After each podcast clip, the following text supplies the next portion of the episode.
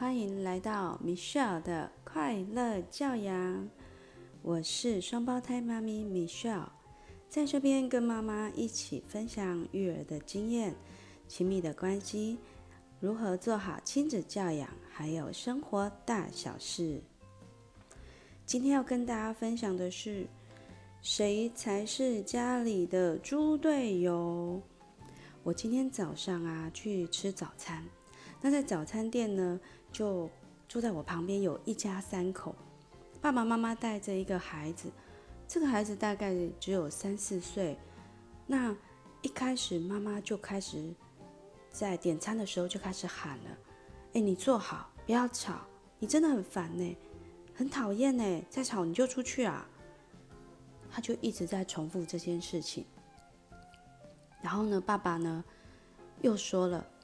你想要吃什么啊？孩子就回答：“哦，我要吃花生吐司啊，我要喝奶茶。”嗯，爸爸就骂他了耶：“喝什么奶茶？喝那么多奶茶干什么？花生吐司也吃太多了，每天都吃花生吐司，你不能选别的吗？”我就觉得这一家真的是蛮特别的。好，那这些动作呢，重复又重复，然后妈妈呢去点餐。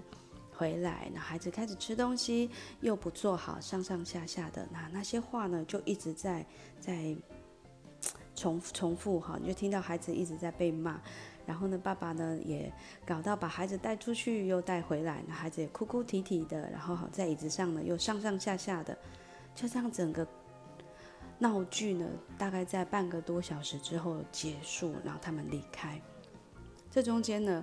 我觉得有几项可以来分享跟讨论的。第一个就是孩子三四岁，他在外面，呃，可能会吵闹，然后可能会上上下下的，不会乖乖的坐好。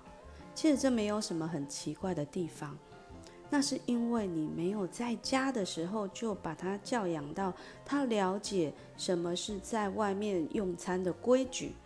可是爸爸妈妈为什么在这个时候偏偏要喊他呢？家长有一种习惯，就是不想让别人看到他没有在管教小孩，所以会特别的在外面的时候会特别爱跟孩子说教，特别爱管教小孩。可是在家里呢，常常我看到的都是就丢着他啊，随便上上下下跑来跑去的，然后父母亲就各坐在一个角落划手机。但他外面的时候就特别会骂小孩，这个就是 好像是父母亲其实认知不太够，你不晓得说在家要先把规矩教好，然后这个是妈妈，大家在我们在讲爸爸，爸爸不是问孩子说你要吃什么吗？那孩子回答之后又被骂，我真的觉得这个孩子一定会觉得。爸爸，你到底是要我怎样？你到底是要问我要吃什么，还是只是随口问问？你根本就没有尊重我的意见哈。所以我会觉得说，父母亲其实是不知道怎么样问孩子。你希望让他选择，因为你不知道怎么帮他选择。可是呢，当他给你答案的时候，那又不是你要的答案的时候，他又被骂了。好，所以我要建议父母亲的是，你可以训练跟培养孩子做决策好的能力。但是他这么小，他的答案你又不能接受，所以请你不要给他一个很大的开放性的题目，你要给他三个或两个选项。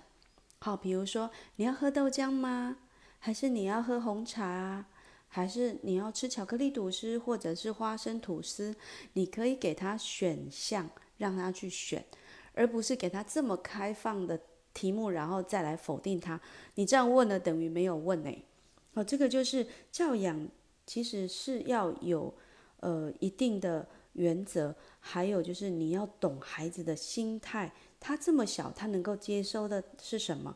所以刚刚讲到的都叫做错误示范。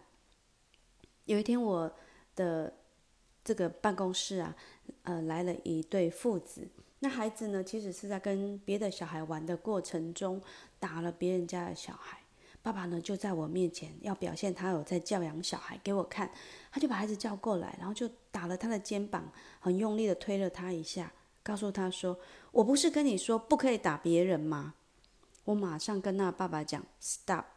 你正在做错误的示范给他看。你打了他，然后叫他不能打别人。你看，我们以前都会讲说“身教重于言教”这句话，好像只拿来写作文。可是，真的在教养小孩的时候呢，你不知不觉的就在做错误的示范。所以，家长啊是示范者。